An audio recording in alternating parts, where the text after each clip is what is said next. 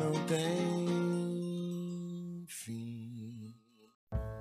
Boa noite, gente. Boa noite, pessoal do Celuz. É com muito carinho que a gente continua com esse nosso projeto, que essa casa tão querida aceitou de bom grado, de bom coração. Nosso projeto Jovens Palestrantes, são jovens que já têm conhecimento da doutrina, que já dão aula nas suas casas espíritas e que agora estão se estão adentrando um outro caminho que é da palestra. Então, com muito carinho, hoje nós temos uma jovem, Andressa Fragelli, que vai falar para a gente sobre o capítulo primeiro dessa obra maravilhosa chamada Pão Nosso. E o título dessa obra é Mãos à Obra. E aí, Emmanuel comenta na primeira carta aos Coríntios, capítulo 14, versículo 26, o seguinte: Que fareis, pois, irmãos? Quando vos ajuntais, cada um de vós tem salmo, tem doutrina, tem revelação, tem língua, tem interpretação. Faça-se tudo para edificação. Então, quem vai explicar para a gente, bater papo com a gente, vai ser a Andressa. Boa noite, Andressa, seja bem-vindo. Tudo bom contigo? Boa noite, Cássio. Tudo ótimo. Obrigada, obrigada pelo convite, pela oportunidade. Como o Cássio falou, a gente vai comentar um pouquinho sobre o Mãos à Obra. E o Emmanuel começa com essa passagem e o que me chamou mais atenção, que me fez lembrar de primeira, foram os encontros que a gente acaba tendo no meio espírita, a COGEDEF, o Congresso, a Combrage, que reúne pessoas, né, de diferentes tipos mas que junta todos para uma coisa maior, né, que faz com que a gente tenha essa identidade dentro do movimento, que cria esse senso de pertencimento na gente. E quando a gente junta, a gente tem doutrina, a gente tem língua, a gente tem religião, então o que está faltando, né? Emmanuel só faltou dizer o que, que falta para a gente começar a trabalhar realmente, pôr mãos à obra do, de Deus, a serviço da luz do bem. E continuando o texto, ele vem falar um pouquinho sobre trabalho. Eu vejo esse texto um pouquinho como um convite, mas também um, um leve puxão de orelha do Emmanuel, né? Mas é Emmanuel, então não podia ser diferente, né? A gente conhece.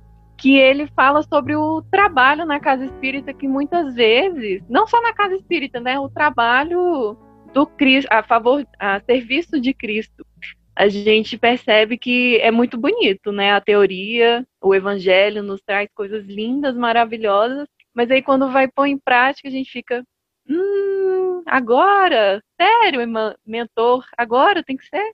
E aí a gente tem aquela, né? E o Emmanuel vem nos dizer que o trabalho é para todos nós. O trabalho é para todo mundo, todo mundo, todo mundo tem o seu papel na regeneração, todo mundo tem ali a sua, sua contribuição, a sua cota de contribuição. E lendo o livro do, dos Espíritos, né, a lei sobre a lei do trabalho, lá diz que o trabalho é algo natural, que a gente necessita do trabalho para progredir. Como assim a gente quer chegar num resultado se a gente não, não quer trabalhar, não quer se esforçar? No livro. Ai, só um minuto. Seara dos Médios, psicografado por Chico pelo Espírito Emmanuel, no item 88, sobre mediunidade e trabalho, que chama. Lá o Emmanuel vem novamente nos puxar a orelha. A gente diz, principalmente falando da mediunidade, né, que muitos médiums acabam é, arranjando desculpas para não para fugir do trabalho da mediunidade. Diz que dá muito trabalho, que rege muito esforço, que a gente tem que sacrificar muito, mas peraí, né? Ah, ninguém acorda médio da noite pro dia, né? Fala, espírito, vem em mim que hoje, hoje tem trabalho, pode vir. Não é da noite pro dia, é um esforço, a gente tem tem que se esforçar, a gente tem que trabalhar, porque para que no final a gente consiga chegar nesse resultado. Nada se cria da noite para o dia. Um trapezista, como ele diz lá, ele necessita de esforço, de suor, ele precisa cair, ele precisa errar, para que depois ele possa se tornar o melhor trapezista. Então Deus nos dá a semente, mas ela não vai virar algo se, se a gente não colocar mãos à obra, trabalhar. Nós somos todos, como diz no Evangelho, também somos todos árvores, né? Boas árvores geram bons frutos.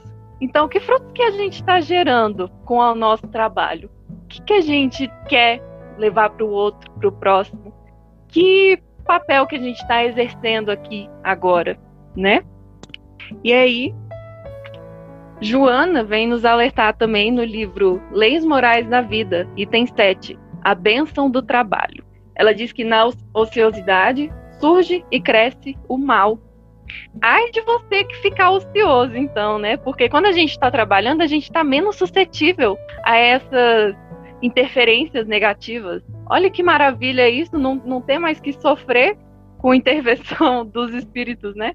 A gente está trabalhando, o obsessor vai olhar. Nossa, a Andressa só quer trabalhar. Eu falo para ela ir ver vídeo no YouTube, aí ela vai ver uma palestra, como assim? Aí eu falo para ela fazer isso, ela faz o contrário, eu vou embora daqui porque não tá dando o que eu quero, ela não tá fazendo o que eu quero, não vou perder o meu tempo, vou achar outra pessoa que faça. Então a gente fica menos tentado também a essas, a essas, como diz, interferências, né? E ela diz que na dor e na tarefa fulguram a luz da oração e a chama da fé. Então o trabalho, ele nos, nos proporciona isso. E outro, o trabalho, o progresso é fruto do trabalho. Ninguém alcança lugar nenhum se não estiver trabalhando antes. Ninguém vai ser um bom médico, ninguém vai ser um, um bom, um bom espírita se não estiver trabalhando. Deixa eu fazer uma pergunta para você, Andressa. Tem diferença do trabalho na casa espírita, do trabalho do seu lar, do trabalho da rua? Você vê diferença? Acho que a única diferença é o lugar, né? Em todos os lugares a gente vai estar trabalhando e com aquele embasamento da doutrina sempre tem que ter, né? Mas, tipo, o trabalho que a gente faz no lar pode ter algumas diferenças porque são pessoas diferentes que a gente está tratando, né? Mas o esforço, tudo isso é, é o mesmo. Toda ocupação útil é um trabalho, sabe? Então, se você acha que você, meu Deus do céu, eu estou aqui nessa pandemia e eu não consigo não consigo trabalhar porque eu estou estudando muito. Isso é um trabalho também. Você está trabalhando a sua inteligência, o seu pensamento. Toda ocupação útil é um trabalho. Na casa espírita, você vai exercer outro trabalho. Mas não quer dizer que seja melhor ou pior, que tenha mais mérito ou menos mérito, se a gente está lá fazendo a caridade, ou se a gente está estudando, se a gente está fazendo é, o trabalho mediúnico. Eu acho que todo, todo trabalho é trabalho se a gente estiver sempre com a convicção no bem, com as nossas bases no bem, na doutrina, independente do lugar. Acredito que seja isso. Pode continuar aí, que eu não surgiu essa dúvida. Tá. E aí, no livro, no Evangelho, no capítulo 18, muitos, 18 não, desculpa, 17, sede perfeitos ele diz que o verdadeiro espírita é o verdadeiro cristão, né? E que o verdadeiro espírita é aquele que luta contra as suas más tendências, que trabalha sua moral e luta contra as suas más tendências. Então, só se você está tendo esse esforço de você poder domar as suas más tendências, isso também já é algo, como eu posso dizer, já é algo que, tipo, que vale, digamos assim, né? Não quer não ninguém, nossa, assistir a palestra aqui da Andressa, então agora eu vou ser um Chico Xavier da vida, eu vou renunciar às minhas coisas, eu vou ser a Madre Teresa, não é? Calma, ninguém é perfeito. Vamos, né? Cada coisa no seu tempo. No, no, livro dos, no, é, no livro dos Espíritos diz que a necessidade de trabalho é de acordo com as nossas necessidades. Então, a gente está aqui no mundo de provas e expiações, num planeta onde a gente necessita do trabalho material. A gente tem que pagar conta, a gente tem que se alimentar, tem que se vestir. Então, o trabalho agora é, é material, não, não, quer dizer que, tipo, ah, agora eu vou só trabalhar no bem e deixar as minhas coisas de lado, né? A gente necessita do trabalho, a gente necessita do dinheiro. É algo que a gente precisa ainda. Nas esferas superiores, onde a matéria já não é tão necessária, o tipo do trabalho vai ser outro, mas é, vamos trabalhar de pouquinho em pouquinho. A gente ainda precisa da matéria e não precisa se sentir culpado, tipo, nossa, eu sou uma pessoa horrível. Calma, a gente está aqui aprendendo, tá todo mundo junto. Vamos trabalhar então junto. Quando vos ajuntais todos, tem doutrina, tem ensino. Vamos nos juntar então. Por que, que a gente tem que ficar brigando por coisas tão fúteis? Tá todo mundo aqui caminhando para evolução. Vamos ajudar os nossos irmãos. O fruto, quando ele fica parado, mofando, ele não tem, não tem serviço não tem valor, não tem uso para ele. Vamos distribuir os nossos frutos. O que, que a gente está colhendo e plantando, vamos distribuir também. Ajudar o outro nessa forma, ajudar com a sua inteligência, ajudar aqueles que não têm as mesmas oportunidades ou as mesmas é, os mesmos privilégios que a gente está tendo aqui, porque a gente tem casa, a gente tem tudo isso, né? Então vamos ajudar aqueles que não têm. Isso também é, é uma forma útil no, no, no bem, né? Trabalho do bem, serviço do bem. E sempre pensar realmente fazer com o coração, porque senão a gente vai ser que nem os fariseus. A gente tem a, a prece nos lábios, mas não tem a prece nos nossos corações. Deixa eu fazer outra pergunta para ti. Você ah. vê diferença entre o trabalho espiritual e o trabalho material? Tem as suas diferenças, né? Porque são necessidades diferentes. Assim, eu, eu no meu ponto de vista, eu acredito que sim. Porque a gente, no trabalho material, a gente está trabalhando para um, a sobrevivência básica dos seres humanos, né? Que é comer, pagar conta, se vestir, ou o filho na escola para estudar, essa coisa. O trabalho espiritual é aquele trabalho que requer um pouquinho mais de esforço, com certeza, porque a gente vai ter que renunciar mais também com ele. A gente vai estar trabalhando a nossa moral, as nossas más inclinações com esse tanto de coisa boa que tem no mundo aqui, né? Que a gente tá, tá gozando aqui. Então, tem, eu acho que tem diferenças sim, e o trabalho espiritual eu acho que é aquele que a gente realmente é, precisa é, se esforçar um pouquinho mais, dar um pouquinho mais do nosso suor. E o texto, ele também fala sobre um pouco no trabalho da mediunidade, né? E aí, de médiums que, que se encantam muito com o fenômeno e não se encantam, encantam tanto com a moral. Vai em busca do fenômeno. Nossa, eu vou psicografar igual o Chico Xavier. E aí chega na reunião mediúnica e. Peraí, como assim eu não vou estar tá psicografando o tempo todo aqui? E aí se frustra, e aí sai, né? E aí deixa. E o trabalho mediúnico, eu acho que o estudo é muito importante também, né? Eu, eu não sou médium ostensiva, eu nunca dei passividade, mas eu, eu sinto muito. Eu sinto, eu sou médium sensitiva e às vezes eu vejo algumas coisas. E eu, antes de estudar mediunidade, eu sofria muito. Eu sofria muito para trabalhar isso, porque eu não entendia. Meu Deus, por que você está fazendo isso comigo? Por que, que eu estou sentindo isso agora? Né? Estava tão bem, por quê? Por quê? Por quê? E eu não entendia aquilo, tipo, por que, que eu estou fazendo isso? Por que, que isso está acontecendo comigo? E aí, ano passado, eu comecei nos estudos mediúnicos na minha casa. E aí eu comecei a ver melhor, a entender melhor os fenômenos, comecei a entender melhor o que se passava comigo, se era algo anímico ou se era algo realmente um espírito ali, como poder lidar, como melhorar. Não quer dizer que eu já seja um né, expert, eu tenho o básico ali que já está me ajudando muito. Eu ainda às vezes sofro, às vezes eu caio, com certeza, mas estar no estudo da mediunidade é o que está me ajudando a me melhorar. E o estudo mediúnico ajuda o médium, né? O médium, a, a faculdade mediúnica independe da moral do médium. No livro dos médios ele pergunta: tem tanta gente ruim, digamos assim, que tem o dom da mediunidade, por quê? Por que Deus permite isso? Ele, por que, que permite que pessoas que não têm uma boa conduta tenham essa faculdade mediúnica? Ele diz: porque eles necessitam. Porque eles, são, eles necessitam daquilo para trabalhar aquilo. Deus não dá asa à cobra, né? Assim que falam. então, se está acontecendo alguma coisa ali, se ele está tendo essa faculdade, é porque ele necessita daquilo para que ele possa trabalhar, para que ele possa trabalhar o orgulho, trabalhar o egoísmo.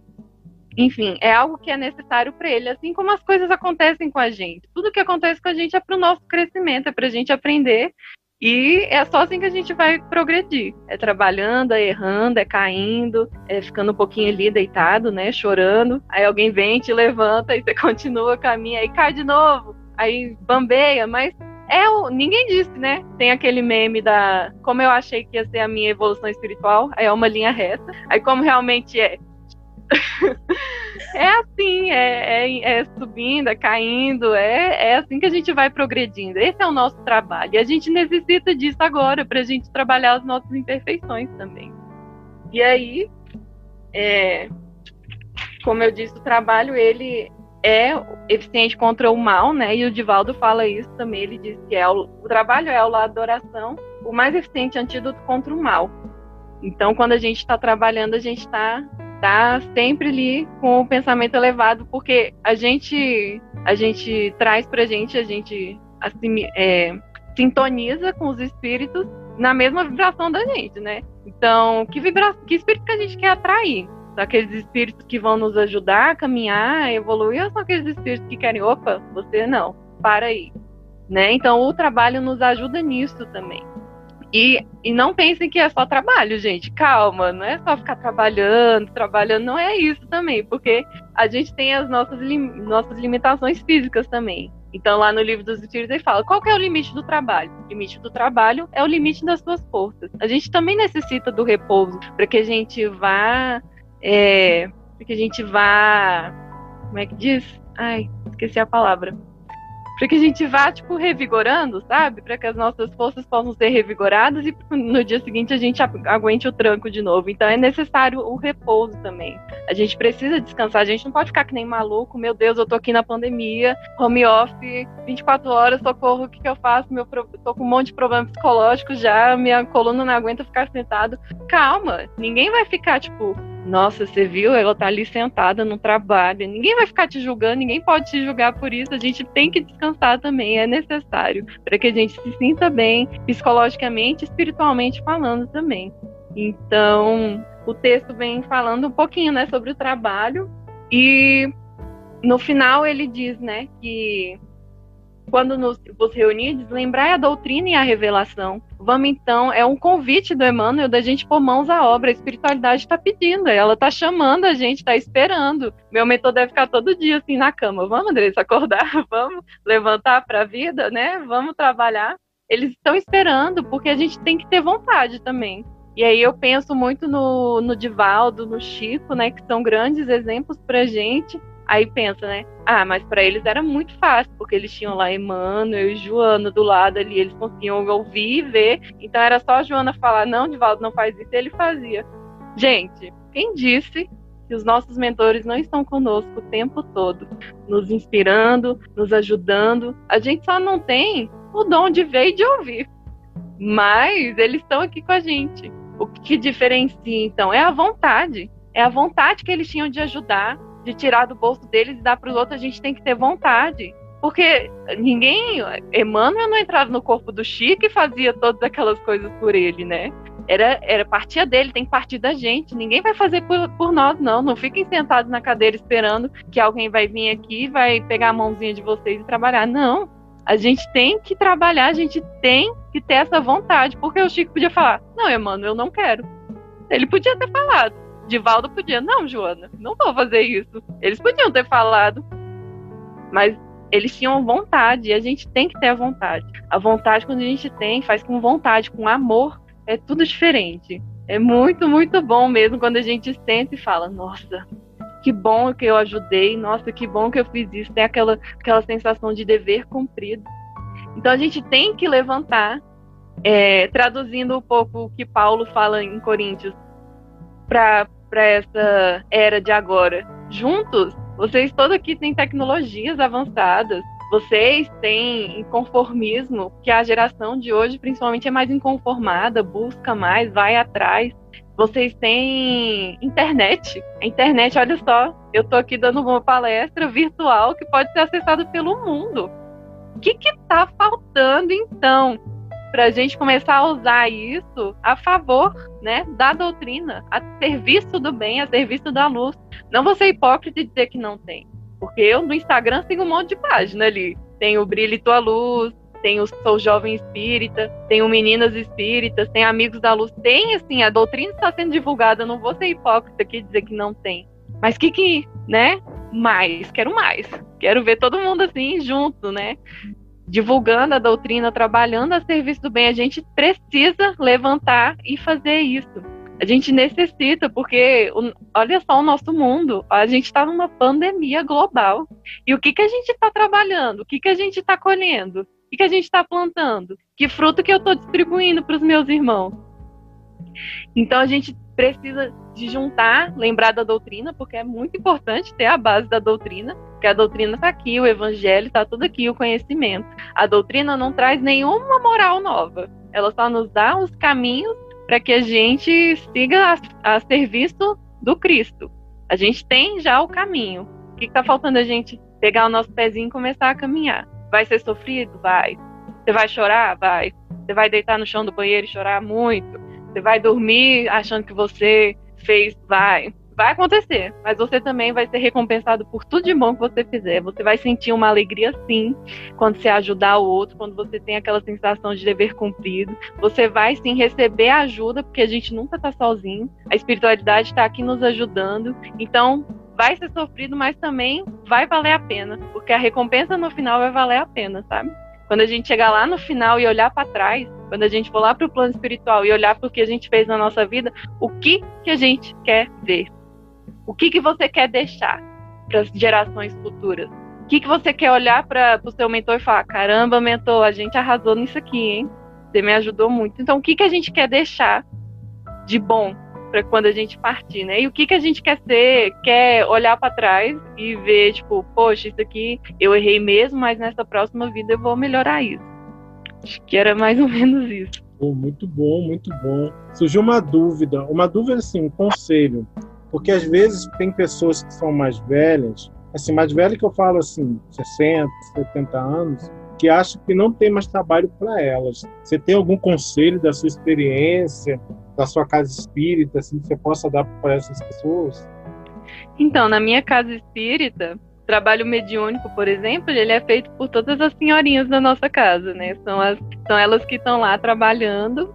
Mas, por outro lado, Assim, é, você pode ajudar, sei lá, numa distribuição de sopa, por exemplo. Se você sabe, por exemplo, o crochê, né? Senhorinhas que fazem crochê, fazer umas bonecas e aí doar para algum asilo, para algum lugar que esteja necessitando. Sempre vai ter trabalho e o trabalho nunca para, sabe? Sempre tem alguma coisa que a gente pode fazer nos limites das nossas forças, nos nossos limites, com as nossas limitações, sempre vai ter algo que a gente possa é, acrescentar. E a questão que você falou, que achei bem bacana, a questão do mentor espiritual, porque isso é um, para algumas pessoas é um problemão, né? Anjo da guarda, mentor espiritual, você dá o nome que você quiser. Como a gente uhum. melhora, você falou deles estarem ajudando a gente, como melhorar essa sintonia com esses mentores espirituais? Você dá algum, tem algum, sei lá, alguma, algum segredo, uma chave, alguma regra, não sei. Então, eu posso falar a minha experiência, porque eu e o meu mentor, a gente é BFF. a gente é muito colado. Eu tenho um peraí, carinho... Peraí, mas o que é BFF? Fala pra gente aí. Best Friend Forever. A gente é muito amigo, entendeu? e eu, eu tenho um carinho muito grande pelo meu mentor. E eu também sei que ele tem esse carinho por mim, porque eu já senti. Tipo, uma vez eu tava conversando com meu pai, contar rapidamente. tava conversando com meu pai falei: Nossa, pai, como é que é possível eu ter um carinho tão grande por alguém que eu nunca vi? Eu não, nunca vi o meu mentor, eu não sei o nome dele, eu nunca, não sei a aparência, mas eu tenho um carinho muito grande pelo meu mentor. E aí, quando eu disse isso, me veio uma emoção assim, tipo, não consegui explicar. Eu falei, pai, eu me emocionei, comecei a chorar, mas uma, uma sensação boa, sabe? Falei, ah, ele tá te retribuindo carinho. Então, eu tenho uma ligação muito forte com o meu mentor e eu converso com ele como se eu estivesse conversando com um amigo meu. Eu falo, mentor, não estou conseguindo, me ajuda. Mas sempre quando eu quero me conectar com ele, eu sempre tento é, clarear minha, minha cabeça primeiro, tipo, coloco músicas espíritas, por exemplo, que eu possa harmonizar o ambiente que eu tô. Eu começo a esquecer um pouco dos meus problemas para que eu possa elevar o meu pensamento. Eu faço uma oração e a minha oração não é aquela, mentor, obrigado. Não é bonitinha, não. É tipo, mentor, vamos lá, né? Tô precisando da sua ajuda. Me ajuda, por favor. E. Desculpa. Eu tenho essa. Eu tento sempre aumentar a minha vibração. É a primeira coisa. Eu ponho uma música. E aí, se eu sinto que ainda não tá legal, eu escuto outra música. E eu vou me harmonizando. Eu leio uma mensagem no Evangelho. Uma coisa que deu certo comigo foi no Evangelho, tem no final uma coletânea de preces. E aí tem uma prece para chamar o seu mentor. E aí uma vez eu estava num, num, momento assim, sofrendo muito, e aí eu li essa prece chamando o meu mentor. Me, me sintonizei, coloquei música, li essa prece e eu senti a presença dele. No momento que eu senti, eu comecei a conversar com ele. Então eu acho que assim, se a gente é assim que eu me conecto, né, com o meu mentor Não sei se, se responde, mas é falando um pouco da minha experiência. E tem alguma música Gente, a Andressa canta muito bem, tá? Quero falar não, ah, coitada. Canta muito bem. Mas tem alguma música assim que, você, que é uma música assim que te deixa mais em sintonia com, com ele? Ou ela, né? Não sei se aumentou. aumentou. É, o meu, eu sinto que é homem, né? então, eu gosto muito de Apesar da Dor, do Denis Soares, de Para Sempre Dentro do Meu Coração também, e Força do Bem. São as músicas que eu gosto mais de escutar, assim, e me conectar, assim, com ele. É, são músicas muito lindas, né? Músicas bem, bem profundas, bem profundas, bem profundas, bem profundas. Uhum. E no trabalho dentro de casa, que a gente falou, você falou de centro espírita, de encontros, mas aquelas pessoas têm dificuldades no lar, todo mundo tem, de uma forma ou outra. Como, assim, melhorar essa sintonia, como melhorar o trabalho, o convívio dentro do lar. Tem algum a chave a chave do sucesso aí para isso? Castro, essa é a pergunta de um milhão de dólares, né? Eu também estou tentando melhorar aqui o trabalho no lar, mas, tipo, coincidentemente, a gente está tendo na minha mocidade agora o seminário Viver em Família, e a gente está conversando sobre questões de como trabalhar em família.